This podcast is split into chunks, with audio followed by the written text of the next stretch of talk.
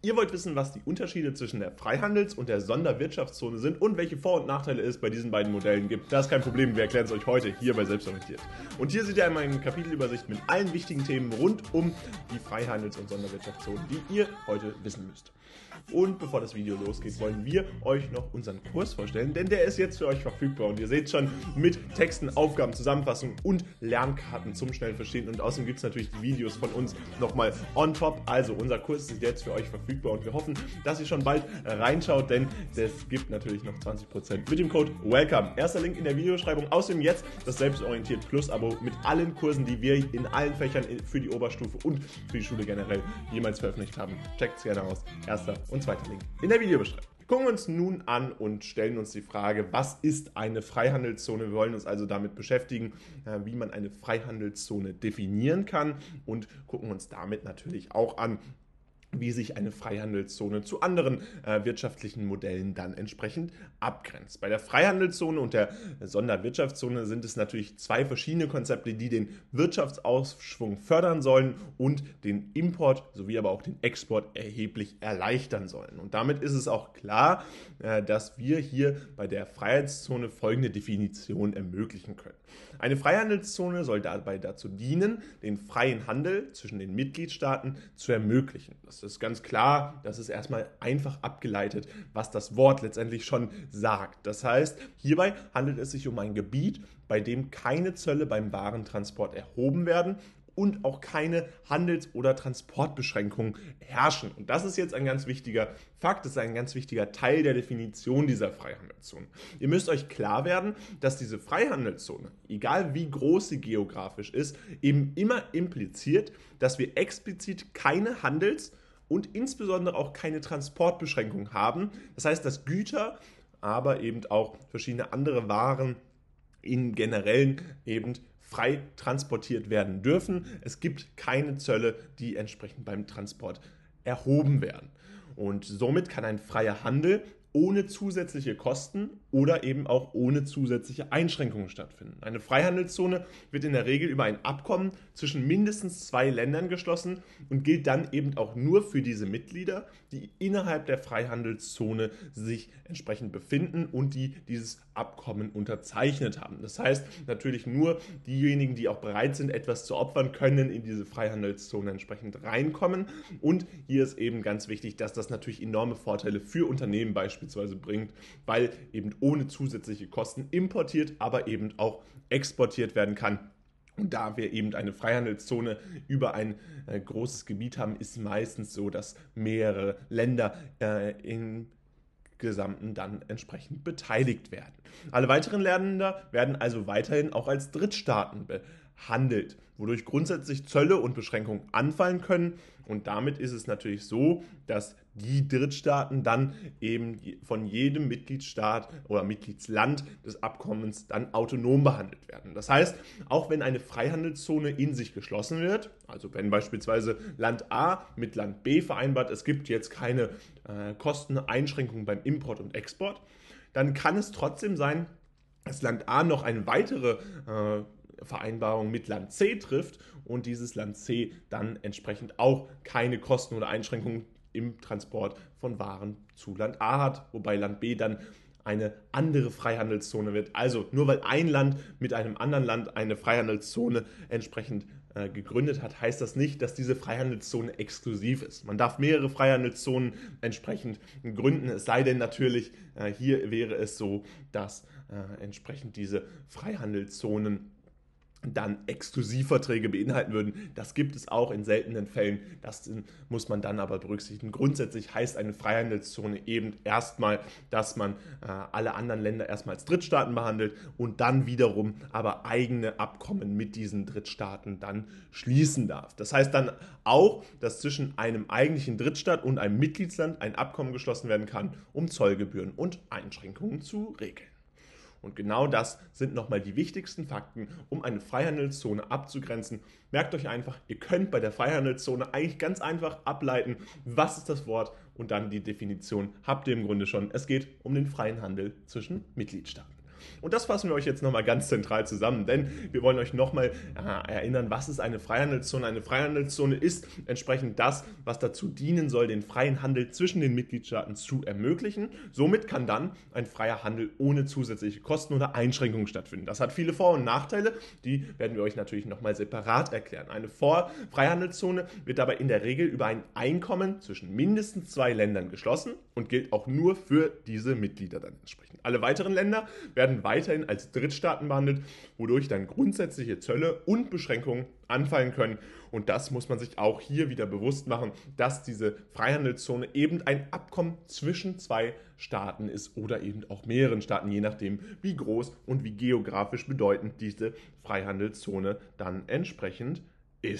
Gucken wir uns nun die Vor- und Nachteile der Freihandelszone an. Und dabei ist es natürlich ganz klar, dass der freie Handel grundsätzlich äh, sehr positive Folgen für äh, die jeweiligen Regionen haben kann, dadurch, dass Importe und Exporte entsprechend nicht mehr besteuert werden. Andererseits ist es natürlich so, dass daraus auch verschiedene Nachteile entstehen und die wollen wir uns jetzt angucken, denn äh, man muss das natürlich im Einzelfall dann gegenüberstellen und diese Vor- und Nachteile überwiegen dann je nachdem, welchen konkreten Fall man sich natürlich anguckt. Prinzipiell, und das ist ganz klar, das haben wir gerade schon genannt, der größte Vorteil ist natürlich, dass der freie Handel existiert. Ein freier Handel bedeutet letztendlich, dass Menschen innerhalb dieser Freihandelszone letztendlich auch die Möglichkeit bekommen, über Unternehmen dann äh, frei Waren zu exportieren, zu importieren. Das heißt, grundsätzlich führt das dazu, dass nicht nur Handel mehr stattfindet, sondern eben auch neue Güter beispielsweise einen Markt erobern können, weil eben verschiedene Exportzölle oder Importzölle entsprechend entfallen. Das hat natürlich auch auf die Vielfalt von Produkten einen größeren Nutzen. Auch ist es möglich, sich gegen Importe von unerwünschten Staaten zu schützen, da die Beschränkungen und Zollrichtlinien viel schärfer ausfallen können. Das heißt, hier ist es entsprechend so, durch ein Abkommen werden natürlich sämtliche Hindernisse zwischen mehreren Ländern aufgehoben, wodurch der Handel zwischen den Mitgliedstaaten enorm gefördert wird. Allerdings ist es dann eben auch so, dass man sich von ungewünschten Staaten entsprechend schützen kann, da diese Beschränkungen und Zollrichtlinien dann entsprechend viel schärfer ausfallen können, weil im Gegensatz zu einer Freihandelszone dann andere Länder natürlich das Nachsehen haben und dementsprechend muss man auch als Vorteil sehen, was eine Freihandelszone außerhalb des Bündnisses eben bewirkt. Und genau das muss man hier hervorheben, denn außerhalb eines Bündnisses kann es dazu führen, dass entsprechend die herabgesenkten Zölle bzw. die nicht mehr vorhandenen Zölle im Vergleich zu anderen Zöllen, die weiterhin vorhanden sind, dann dazu führen, dass der Import und Export innerhalb dieser Freihandelszone viel attraktiver wird und man dadurch seinen eigenen Markt schützt im Vergleich zu anderen Staaten, die dann entsprechend natürlich innerhalb dieser Freihandelszone nicht existieren und die dadurch auch benachteiligt werden. Aber bei einer Freihandelszone hat natürlich auch Nachteile. Vor allen Dingen dann, wenn die Zone dafür genutzt wird, um billiger zu produzieren. Man muss sich natürlich ganz klar machen, wenn wir eine Freihandelszone errichten, dann ist es grundsätzlich so, dass ganz verschiedene Länder miteinander kooperieren können. Das kann sein, dass beispielsweise die Niederlande und äh, Deutschland ein Freihandelsabkommen unterzeichnen. Es ist jetzt natürlich in der Praxis wesentlich größer. Wir kennen die EU, aber wenn wir dieses Beispiel nehmen, dann würde das nicht so konkrete Auswirkungen beispielsweise auf äh, die Produktionskosten haben. Wenn wir allerdings Deutschland und beispielsweise Bangladesch als Vergleich nehmen, dann sehen wir relativ schnell, dass dort enorme Einkommensunterschiede bestehen und dass dann entsprechend ein industriell gut ausgestattetes Land dann entsprechend Nachteile erleiden wird, denn Großkonzerne werden dann natürlich in ein Billigland auswandern, sofern die Produktion das entsprechend zulässt. Häufig ist das entsprechend möglich. Das heißt, hier ist eine Freihandelszone natürlich auch zum Nachteil, weil eben Jobs wegfallen, weil potenzielle Steuern von äh, diesen Großkonzernen wegfallen, weil eben die Produktion in das Ausland äh, verlagert wird denn diese müssen dann keine hohen Kosten für den Transport der unterschiedlichen Güter aufbringen, wodurch der Umzug dann erst rentabel wird. Also das Errichten einer Freihandelszone kann eben auch zu umgekehrten Effekten führen, die nicht nur immer vorteilig sind. Auch auf politischer Ebene ist es entsprechend so, dass es zu Konflikten kommen kann. Wenn sich Drittstaaten benachteiligt fühlen, fühlen und als Reaktion mit anderen Ländern eine Freihandelszone ausbauen. Das heißt, hier ist es entsprechend so, dadurch können dann natürlich Exportdefizite entstehen, die durch den regeren Handel innerhalb der Freihandelszone nicht zwingend aufgefangen werden können. Das muss man sich ganz klar machen. Vor- und Nachteile muss man immer abwägen und hier ist insbesondere natürlich ein Effekt, der nicht unbedingt sichtbar ist, der nicht direkt mit Zahlen nachgewiesen werden kann, sondern eben langfristige Folgen hat, nämlich der politische Effekt, der letztendlich auch ein Signal zeigt. Wenn beispielsweise Land A und B äh, eine Freihandelszone errichten, dann kann das ein Affront gegen dieses Land C sein, was entsprechend nicht beteiligt wird. Und dadurch können verschiedene äh, Export-Import-Zölle äh, dann entsprechend erst erhoben werden. Das heißt, eine Freihandelszone, auch wenn sie vorteilig sein mag für die beiden Länder, äh, im ersten Moment kann dann langfristig sich als sehr negativ herausstellen und Probleme verursachen. Fassen wir euch das Wichtigste bei den Vor- und Nachteilen nochmal zusammen. Grundsätzlich ist eben wichtig, dass ihr euch merkt, dass es Vor- und Nachteile bei der Freihandelszone gibt und insbesondere der große freie Handel eben natürlich einer der größten Vorteile ist. Außerdem ist es natürlich möglich, sich durch diese Freihandelszone äh, gegen Importe von unerwünschten Staaten zu schützen, da die Beschränkungen und Zollrichtlinien dann viel schärfer ausfallen können. Aber es gibt eben auch die Nachteile und das ist insbesondere, dass äh, diese Zone genutzt werden kann, um dann billiger zu produzieren, dass große Konzerne entsprechend abwandern. Auch auf politischer Ebene kann es dann entsprechend zu Konflikten kommen, beispielsweise wenn sich Drittstaaten benachteiligt fühlen und eine entsprechende Gegenreaktion initiieren. Das kann enorme Probleme hervorrufen. Fassen wir uns nun nochmal die Beispiele für eine Freihandelszone zusammen. Dabei haben wir drei Beispiele für euch einmal hervorgehoben. Grundsätzlich starten wir mit der Europäischen Union, der European Economic Area, der Europäische Wirtschaftsraum EEA genannt. Dabei ist es grundsätzlich so, dass dieser eben aus weitem mehr besteht als nur den 28 EU-Mitgliedern, sondern eben auch noch Island, Norwegen, Liechtenstein und dann entsprechend auch noch umfasst. Das heißt, wir haben hier eine Ergänzung der EU-Mitglieder, äh, die dann entsprechend den europäischen Wirtschaftsraum als äh, Freihandelszone gegründet haben. Auch wenn die Schweiz bereits äh, den EEA-Vertrag 1992 unterzeichnet hat, ist er bis heute noch nicht in Kraft getreten. Das heißt, grundsätzlich ist es so, dass dieser unterzeichnet wurde, aber eben äh, effizient noch nicht in Kraft getreten ist. Äh, alle Länder kommen dabei insgesamt auf 524 Millionen Einwohner und haben ein BIP von 17,4 Billionen Dollar. Das heißt, wir haben hier natürlich ein enormes äh, Volumen, was in, dieser, in diesem Wirtschaftsraum entsprechend vertreten ist. Und das muss man sich ganz klar machen, dass die Europäische Union, äh, dieser Wirtschaftsraum, der mit diesen 31 Ländern, respektive eben dem äh, 32. Land, was noch nicht äh, entsprechend effizient in Kraft getreten ist, mit der Schweiz, äh, dass diese große Anzahl äh, von Staaten und von wirtschaftlicher Macht natürlich dazu geführt hat, dass diese Freiheits Freihandelszone nicht nur geografisch sehr groß ist, weil sie nahezu den gesamten europäischen Kontinent umfasst, sondern eben auch eine enorme wirtschaftliche Bedeutung hat, wenn wir uns hier das BIP von 17,4 Billionen Dollar entsprechend angucken. Und damit äh, kommen wir auch schon zum NAFTA. Das ist ein Abkommen, welches entsprechend äh, zwischen Kanada, den USA und Mexiko gegründet würde. Auch eine Freihandelszone. Äh, diese existiert bereits seit 1994, also zwei Jahre äh, nachdem die Schweiz sogar versucht hatte, den äh, EEA-Vertrag entsprechend zu unterzeichnen. Also eine etwas jüngere äh, Organisation noch, beziehungsweise eine jüngere Freihandelszone. Äh, wir haben hier schon öfters Kritik vorfinden können, beispielsweise in der vergangenen Amtszeit von Barack Obama, natürlich schon etwas her, äh, gab es große Kritik äh, rund um äh, diese Freihandelszone, weil eben verschiedene Nachteile aus Sicht der Republikaner über wiegen, wogen haben und dementsprechend äh, enorme Kritik geübt wurde, ob diese NAFTA denn überhaupt so sinnvoll sei äh, oder ob das nicht zu Lasten der Wirtschaft der USA beispielsweise ging. NAFTA repräsentiert dabei ein BIP von 21 Billionen Dollar und damit ist es natürlich im Vergleich zur europäischen Variante, dem europäischen Wirtschaftsraum nochmal größer. Wir sehen aber hier natürlich auch, dass äh, wir nur eine Vereinigung von drei Ländern haben. Äh, Im Vergleich dazu ist es aber natürlich ganz ganz wichtig hervorzuheben, äh, dass wir trotzdem weniger Einwohner im Vergleich hier haben, äh, da ja dann doch äh, Kanada ein sehr kleines Land ist, was dann eben nicht vergleichbar ist mit 31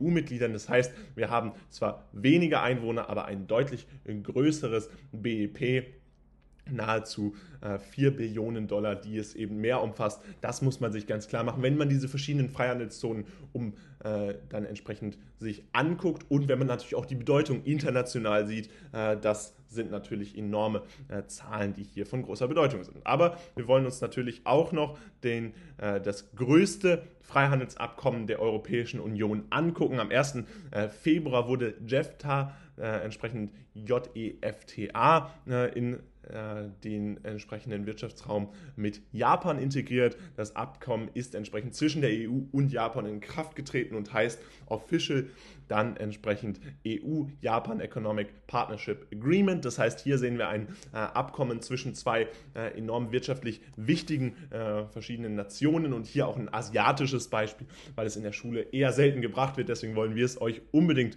äh, einmal betonen. Also hier ganz wichtig, dass ihr auch wisst, dass dieses aktuelle Beispiel äh, von äh, JEFTA bzw. Japan Economic Partnership Agreement dann auch eine zentrale Bedeutung innerhalb der Wirtschaft hat und damit natürlich auch im äh, europäischen Raum äh, von großer Bedeutung ist, weil es eben äh, nicht nur einerseits eines der größten Abkommen äh, der Welt ist, sondern eben auch das größte Freihandelsabkommen der Europäischen Union fassen wir euch die wichtigsten äh, Freihandelszonen nochmal zusammen. Wir haben euch drei Beispiele genannt, die Europäische Union, die NAFTA und die JEFTA. Dabei ist ganz wichtig zu wissen, dass wir ganz unterschiedliche Konstellationen haben. Das aktuellste Beispiel, was wir hier sehen und auch das größte europäische Beispiel für ein Freihandelsabkommen ist JEFTA, also die EU-Japan Economic Partnership Agreement. Dagegen steht in der Europäischen Union jedenfalls der Wirtschaftsraum mit 31 Ländern neben den EU-Mitgliedern, was 28 sind, auch noch Island, Norwegen und Liechtenstein. Äh, die entsprechend eine Freihandelszone äh, gegründet haben. Außerdem gibt es NAFTA mit Kanada, USA und Mexiko. Diese haben entsprechend eines äh, der größten BIPs gesamt gesehen, nämlich von insgesamt 21 Billionen Dollar. Wenn man das beispielsweise mit dem europäischen Wirtschaftsraum vergleicht, dann sind hier entsprechend nur in Anführungsstrichen 17,4 Billionen Dollar zu vermerken ist eine Sonderwirtschaftszone und damit ist ganz klar, die Sonderwirtschaftszone ist eine andere Wirtschaftszone, als das da dennoch die Freihandelszone ist und deswegen ist es auch so interessant herauszufinden, was eben eine Sonderwirtschaftszone ist. Und grundsätzlich ist die Definition einer Sonderwirtschaftszone, dass es letztendlich räumlich abgegrenzte oder eben auch sachlich abgegrenzte Bereiche sind, die in einer Volkswirtschaft existieren, in denen für die Produktion von Gütern oder Leistungen andere Bedingungen gelten als in den übrigen Landesteilen. Was also eine Sonderwirtschaftszone so besonders macht, ist natürlich ganz klar, dass es dabei darum geht, dass ein Teil einer Volkswirtschaft durch Schaffung von besonderen Voraussetzungen in einem wirtschaftlich attraktiven Raum sich entwickeln kann und dementsprechend haben wir eine Sonderwirtschaftszone dann vorliegen, wenn wir eben die Sonderwirtschaftszone innerhalb eines Landesteils vorfinden. Also innerhalb einer geschlossenen Volkswirtschaft kann man eben eine Sonderwirtschaftszone errichten. Das heißt, hier geht es nicht um das Bündnis, wie beispielsweise bei der Freihandelszone, zwischen zwei verschiedenen Staaten oder mehreren Staaten. Und äh, dementsprechend ist es hier ganz besonders, dass wir eben in einer Volkswirtschaft uns befinden. Und damit ist es ganz klar, dafür werden dann Investitions- und Produktionsbedingungen geschaffen, die günstiger und attraktiver sind als im restlichen Staatsgebiet. Das heißt, hier geht es insbesondere um die wirtschaftliche Entwicklung eines spezifischen Staatsgebietes. Das kann verschiedene Gründe haben. Eine Sonderwirtschaftszone kann deswegen errichtet werden, weil ein wirtschaftlicher äh, Raum eben unattraktiv ist, weil er entsprechend sich noch äh, weiterentwickeln muss, äh, weil er im Vergleich zum Rest des Landes eben unterentwickelt ist. Das kann aber auch Gründe haben, wie beispielsweise, dass diese Sonderwirtschaftszone äh, nahegelegen ist an einem anderen Land und dieses andere Land in diesem Vergleich dann bessere Wirtschaftsbedingungen hat und man eben Unternehmen in das eigene Land ziehen möchte. Das heißt, eine Sonderwirtschaftszone wird auch dann errichtet, wenn man im Vergleich zu anderen Ländern besonders günstige Bedingungen schaffen will. Aber ist es letztendlich so, dass der erzielte Wirtschaftsaufschwung sich zunächst positiv auf die Sonderwirtschaftszone auswirken, anschließend dann eben auf die regionale Umgebung und zuletzt auch auf die gesamte nationale Wirtschaft. Also es soll ein Gesamt äh, Effekt entsprechend erzielt werden. Die Ziele der Sonderwirtschaftszone sind dabei aber stark abhängig vom Entwicklungsstand des Staates selbst Und dementsprechend, auch wenn die meisten Wirtschaftszonen äh, ähnliche Ziele verfolgen, gibt es gelegentlich Abweichungen aufgrund typischer Eigenschaften und Merkmale des Staates. Alle Formen der Sonderwirtschaftszone, die sich äh, seit dem 20. Jahrhundert entsprechend entwickelt haben, äh, werden dabei als wirtschaftspolitisches Mittel eingesetzt, damit Wachstumspotenziale in der Region gefördert werden, die Strukturprobleme oder Entwicklungsrückstände aufweisen. Das heißt, hier haben wir genau diese zentralen Merkmale, die wir euch gerade schon einmal benannt haben. Die Sonderwirtschaftszone eben ein Mittel, womit äh, unter anderem Strukturprobleme, aber Entwicklungsrückstände ebenfalls äh, entsprechend bekämpft werden können. Und gleichzeitig ist es eben so, dass man sich dadurch natürlich auch einen wirtschaftlichen Boost für den Rest der Ökonomie entsprechend wünscht. Das heißt, hier geht es auch darum, dass nur, äh, weil eben die Sonderwirtschaftszone ein spezifischer abgegrenzter Bereich in einem Landesteil ist, dass das nicht unbedingt heißt, dass das ausschließlich äh, in diesem Landesteil einen positiven Effekt haben kann, sondern eben natürlich auch auf die gesamte Wirtschaft, wenn dort entsprechend äh, teure Güter produziert werden, wenn diese seltenen Güter dann sogar exportiert werden. Das sind alles positive Effekte, die beispielsweise mit einer Sonderwirtschaftszone einhergehen können und natürlich auch explizit abgezielt dann auch erwünscht sind. Und genau das haben wir euch äh, gerade nochmal gesagt, die Strukturprobleme und die Entwicklungsrückstände in einer Sonderwirtschaftszone. Äh, da geht es insbesondere um diese dann langfristig entsprechend aufzubereiten fassen wir euch das Wichtigste rund um die Frage, was ist denn überhaupt eine Sonderwirtschaftszone nochmal zusammen. Die ganz zentrale Bedeutung, und das haben wir euch hoffentlich sehr klar herausgestellt, sind, dass entsprechend Sonderwirtschaftszonen räumlich oder sachlich abgegrenzte Bereiche in einer Volkswirtschaft sind, in denen für die Produktion von Gütern oder Leistungen andere Bedingungen gelten als in den übrigen Landesteilen.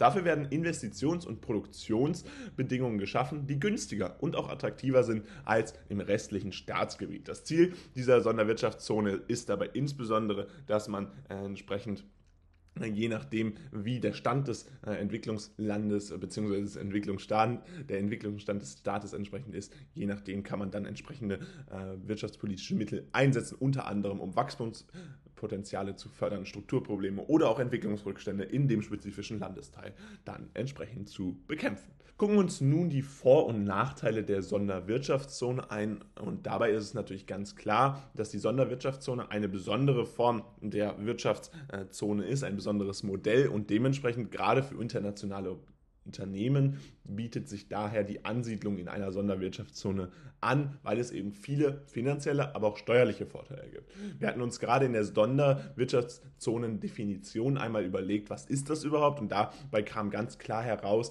dass es um einen sachlich abgegrenzten Bereich geht, der insbesondere aber eben besondere Voraussetzungen im Investitions- und Produktionsrahmen schafft und damit ist natürlich ganz klar, es gibt hier besondere Förderungen, eventuell Subventionen für besondere Produktionen, aber in jedem Fall, und das ist natürlich auch eine Art der Subvention, äh, werden hier Steuern erlassen, die im restlichen Landesteil gezahlt werden müssen. Das heißt, eine Sonderwirtschaftszone ist deswegen so sinnvoll für viele Unternehmen, weil hier eben die steuerliche Ansiedlung stattfinden kann, weil viele finanzielle Vorteile entsprechend hier entwachsen. Und zudem gelten natürlich Sonderkonditionen bei Kreditvergabe und Befreiung von bestimmten Zöllen. Also auch hier ist es für internationalen Unternehmen natürlich ganz besonders sinnvoll, entsprechend in das Land zu kommen, entsprechend in diese Wirtschaftszone zu kommen, weil eben hier die Möglichkeit besteht, äh, mit diesen Vor Voranteilen dieser Sonderwirtschaftszone, dass man Sonderkonditionen durch den Staat bekommt, wo entsprechend diese Sonderwirtschaftszone entsprechend errichtet wird. Im Gegenzug soll man ja dafür sorgen, dass entsprechend bessere Produktionsbedingungen langfristig geschaffen werden, bessere Wachstumspotenziale in dieser Region vorliegen und diese Strukturprobleme bzw. Entwicklungsrückstände behoben werden. Außerdem ist es natürlich so, dass bei der Versorgung mit Infrastruktureinrichtungen dann eine besondere Bevorzugung stattfindet und Gründungsformalitäten schneller abgewickelt werden. Das heißt, hier gibt es zahlreiche äh, attraktive Vorteile, die natürlich für eine Sonderwirtschaftszone sprechen, die für äh, ein Unternehmen sprechen, äh, um dann entsprechend sich in dieser Sonderwirtschaftszone anzusiedeln. Diese Attraktivität wirkt sich zudem für die eigene Wirtschaft positiv aus. Das heißt, die Vorteile sind natürlich auch bei dem äh, Land, was entsprechend eine, eine Sonderwirtschaftszone errichtet, äh, da ein enormes Wirtschaftswachstum stattfindet und so langfristig die ganze Nation profitieren kann. Das heißt, die Idee ist letztendlich und der Vorteil aus Sicht äh, eines Staates ist hier entsprechend die Attraktivität des äh, jeweiligen Standorts zu fördern, eine Sonderwirtschaftszone errichten, aber langfristig eigentlich davon zu profitieren, dass man internationalen Unternehmen und auch lokalen Unternehmen finanzielle und steuerliche Vorteile gegeben hat. Das heißt, diese Sonderkonditionen bei Kreditvergabe und Befreiung von bestimmten Zöllen, das ist natürlich nicht nur äh, positiv für die Unternehmen, sondern führt natürlich langfristig auch zur Attraktivität, jedenfalls so der Plan und das Modell äh, dieser Sonderwirtschaftszone. Hinzu kommt reduzierte Landnutzungsgebühren, die die Vorteile für Unternehmen dann natürlich nochmals abrunden und nochmals äh, positiv bestärken. Aber, und das ist ganz klar, Nachteile gibt es natürlich auch für diese Sonderwirtschaftszone. Unter anderem die Einstufung der Region als unterentwickelt. Das heißt, die Attraktivität, wenn eine Sonderwirtschaftszone errichtet wird, kann natürlich im Ansehen äh, enorm absinken. Das heißt, hier können Reputationsgründe natürlich einerseits äh, eine große Rolle spielen. Das heißt, äh, insbesondere internationale Unternehmen fragen sich überhaupt, ist es überhaupt dort ein Ort, um mein äh, fortschrittlich innovatives Unternehmen anzusiedeln oder äh, tue ich mir da selbst äh, entsprechend etwas an, tue ich mir selbst einen äh, Schaden an meiner Marke an. Das wäre ein großes Problem für viele internationale große Unternehmen und deswegen ist das ein Nachteil dieser Errichtung der Sonderwirtschaftszone. Auch kann es langfristig sein, dass internationale Unternehmen nur diese finanziellen und steuerlichen Vorteile sehen, sehen. Aber sobald entsprechend die äh, Sonderbedingungen, diese Sonderkonditionen der Sonderwirtschaftszone abgeschafft werden, sie sich wieder woanders hin ansiedeln. Das heißt, dass diese ganze Attraktivität verloren geht und dadurch auch die internationalen Unternehmen äh, das Wachstumspotenzial für die eigene Volkswirtschaft dann wieder verloren geht. Also es gibt auch zahlreiche äh, langfristige Folgen, die hier nachteilig, insbesondere für die Volkswirtschaft, aber eben auch für die internationalen Unternehmen, welche in einer Sonderwirtschaftszone operieren, dann entsprechend entwachsen können. Fassen wir euch das Wichtigste nochmal zusammen. Vor- und Nachteile gibt es bei der Sonderwirtschaftszone natürlich zahlreiche. Insbesondere für internationale Unternehmen bietet die Ansiedlung in einer Sonderwirtschaftszone viele finanzielle und steuerliche Vorteile und damit können Produktions- und Investitionskosten natürlich enorm gesenkt werden. Und das ist immer ein großer Vorteil, äh, wenn man hier entsprechend von der äh, Senkung von Kosten spricht. Zudem gelten natürlich Sonderkonditionen bei Kreditvergabe, Befreiung von bestimmten Zöllen und natürlich eine reduzierte Landnutzungsgebühr. Das heißt, das sind enorme Vorteile Vorteile, die für Unternehmen entstehen. Auch für den Staat äh, erhofft man sich langfristig ein äh, positives Wachstum der Volkswirtschaft und damit langfristige äh, positive Auswirkungen, unter anderem auch den, die Steigerung der Attraktivität, die enorm für diese Sonderwirtschaftszone Vorteile bietet. Gleichzeitig gibt es aber eben auch enorm viele Nachteile. Unter anderem können internationale Unternehmen sich aus dieser Sonderwirtschaftszone zurückziehen, sobald sie nicht mehr für sie attraktiv ist, sobald beispielsweise steuerliche Vorteile wegfallen. Und dadurch äh, hat man dann letztendlich als Staat in enorm viel investiert, aber bekommt wenig zurück. Außerdem ist es so, dass Nachteile auch sein können, dass die Einstufung als unterentwickelt entsprechend dargestellt wird. Das heißt, eine Sonderwirtschaftszone insbesondere für die Strukturprobleme einer Region steht und damit dann beispielsweise enorme Probleme für äh, den Staat hat, aber auch für die Reputation der Unternehmen und diese sich dadurch gar nicht ansiedeln wollen oder langfristige Imageschäden davontragen. Gucken wir uns nun ein Beispiel für eine Sonderwirtschaftszone an und dieses ist tatsächlich im asiatischen Raum gelegen. Wir sehen dieses Beispiel schon dort unten von Shenzhen, eine Millionenmetropole. Äh, China und Indien sind dabei zwei Staaten, die ihr sicherlich beide kennt und die sich die Vorteile einer Sonderwirtschaftszone zunutze macht. Und das ist ganz wichtig, insbesondere bei dieser Millionenmetropole Shenzhen, die in der Provinz Guangdong entsprechend lange Zeit im Schatten von Hongkong stand. Und damit ist es natürlich klar, dass hier die chinesische Regierung, Regierung etwas machen wollte. Bis in die 1980er Jahre lebten etwa nur 30.000 Menschen in einem kleinen Dorf, was dann Shenzhen entsprechend äh, genannt wurde. Mittlerweile ist es hingegen so, dass sich die Region zu einer modernen Stadt mit dem höchsten Pro-Kopf-Einkommen in China hinter Hongkong entsprechend entwickeln konnte, obwohl eben zahlreiche Städte zur Errichtung einer Sonderwirtschaftszone in Betracht gekommen wären, entschied sich dieses Land damals für Shenzhen. Warum war das so? Einerseits eben aufgrund dieser Lage zu Hongkong, der ausschlaggebende Punkt äh, eben letztendlich die Lage. Das ist häufig so und da die Stadt direkt am Perlfluss Delta liegt und an Hongkong äh, grenzt, hatte Shenzhen die besten Standortfaktoren, um eine Sonderwirtschaftszone aufzubauen. Und hier könnt ihr wieder euer Wissen, was ihr über die Jahre immer wieder erworben habt, anwenden. Denn ihr seht, die Standortfaktoren sind tatsächlich ein ganz zentrales Mittel, welches man anwendet, um beispielsweise auch Sonderwirtschaftszonen zu errichten. Das heißt, man guckt sich an, welche Standortfaktoren gibt es. Einerseits die Lage, andererseits eben auch das ist sicherlich auch ein Grund für diese Sonderwirtschaftszone in China gewesen, dass diese äh, Region noch gänzlich unterentwickelt war, wir nur ein kleines Dorf vorfinden konnten. Und ein kleines Dorf bedeutet letztendlich auch, dass man noch viele Gestaltungsmöglichkeiten hatte. Das heißt, wenn wir schon eine Millionenmetropole vorfinden und diese weiterentwickeln wollen, ist das natürlich viel schwieriger, als wenn wir beispielsweise eben ein kleines Dorf mit nur 30.000 Einwohnern haben, was dann sich noch entwickeln kann über viele Jahre hinweg. Und wir sehen, was hier in den, innerhalb von 40 40 Jahren errichtet wurde. Das Bild äh, ist, glaube ich, sehr äh, aussagekräftig. Eine sehr moderne Metropole inzwischen eben mit einem der höchsten Pro-Kopf-Einkommen in China. Und das ist sicherlich eine beeindruckende Zahl, wenn man sich überlegt, wo diese Stadt vor 30, 40 Jahren noch war, wo es letztendlich noch ein Dorf war. Dank der Subventionsprogramme der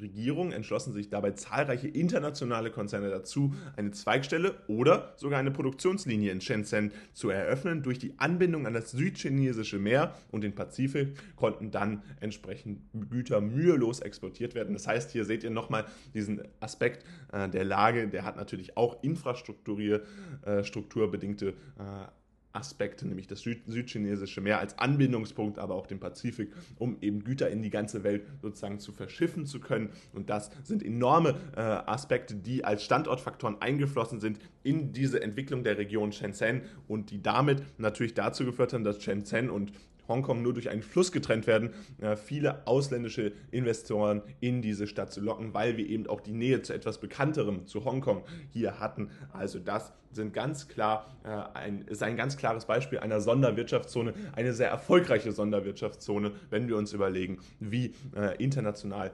anerkannt und bekannt entsprechend Shenzhen heute entsprechend ist fassen wir euch das Wichtigste rund um dieses Beispiel für eine Sonderwirtschaftszone nochmal zusammen. Ihr solltet euch auf jeden Fall merken, dass China und Indien zwei Staaten sind, die sich der Vorteil äh, der Sonderwirtschaftszone schon mal angenommen haben. Insbesondere diese Millionenmetropole Shenzhen haben wir euch dabei vorgestellt, die ganz in der Nähe von Hongkong entsprechend liegt und mittlerweile sich so weit entwickelt hat, dass ein 30.000 Einwohnerdorf bis hin zu einer Millionenmetropole heutzutage geworden ist. Äh, mittlerweile hat sich die Region zu einer der modernsten Städte in China entwickelt und mit dem höchsten Pro-Kopf Einkommen hinter Hongkong entsprechend weiterentwickelt. Dabei ist es ganz wichtig, dass der ausschlaggebende Punkt Standortfaktoren waren, um diese Sonderwirtschaftszone zu errichten. Das heißt, die Lage äh, für diese Sonderwirtschaftszone, das war der zentrale Punkt, um diese moderne Stadt zu errichten. Das heißt, hier war es insbesondere wichtig, dass wir eine zentrale Lage äh, an dem südchinesischen Meer und dem Pazifik hatten. Dadurch konnten Güter mühelos exportiert werden und damit war die Sonderwirtschaftszone von Anfang an hier eine sinnvolle Idee, die langfristig tatsächlich auch sehr erfolgreich war. Und damit soll es auch gewesen sein von diesem Video. Falls es euch gefallen hat, würden wir uns natürlich riesig freuen, wenn ihr unseren Kurs jetzt einmal auscheckt. Denn Freihandels- und Sonderwirtschaftszone ist nicht so ein einfaches Thema. Es gibt aber viele Texte, Aufgaben, Zusammenfassungen und auch Lernkarten zum Verstehen jetzt für euch auf unserer Website selbstorientiert.org. Checkt es gerne aus. Erster Link in der Videobeschreibung. Mit dem Code WELCOME bekommt ihr dort 20%. Also auch das gerne einmal auschecken. Und ansonsten würden wir uns riesig freuen, wenn ihr unser Selbstorientiert Plus aber auch nochmal auscheckt. Auch das jetzt in der Videobeschreibung. Und damit wollen wir euch nicht weiter nerven. Wir sehen sehen uns ganz bald wieder. Haut rein und ciao.